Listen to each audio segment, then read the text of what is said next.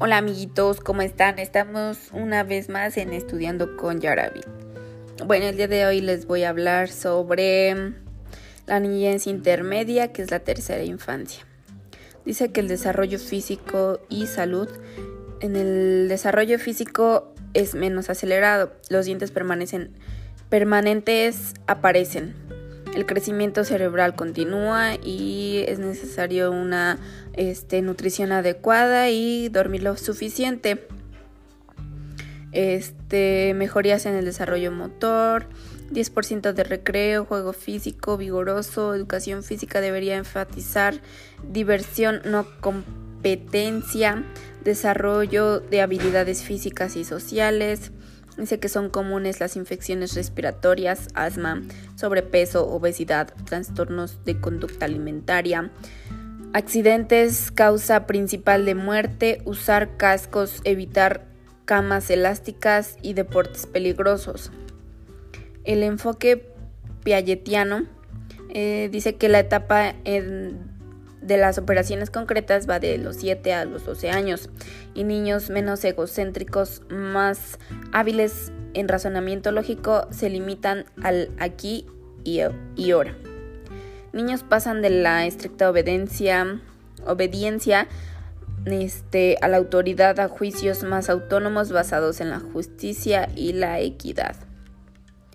El desarrollo cognitivo dice que enfoque de, procesamiento de la información, la, la, función e, ejecutiva mejora habilidades de atención, memoria y planeación, eh, mejoran habilidades específicas en años escolares, estrategias mm, mnemotécnicas, memoria de trabajo y velocidad de procesamiento. Aquí dice que el lenguaje y alfabetismo, eh, que bueno, dice que el uso de vocabulario, gramática y sintaxis se vuelve cada vez más sofisticado. La principal área de crecimiento es la pragmática. La metacognición, entrenamiento fonético es la lectura, interacción con los pares, habilidades de lectura, bases del primer grado, gran eso es de gran importancia. Los padres tienen que influir mucho en el aprendizaje de, de, sus hijos, el ambiente escolar y el número de alumnos óptimo, inclusión educativa. Este mm, dice que su principal fuente de autoestima es capacidad productiva, mejor control de emociones negativas, empatía y actitud prosocial aumenta. Eh, relación entre los padres, crecimiento emocional.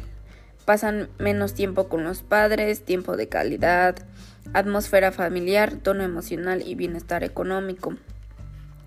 Mm, dice que los familiares, las familias monoparentales, niños con mayor riesgo de problemas conductuales y académicos y nivel socioeconómico.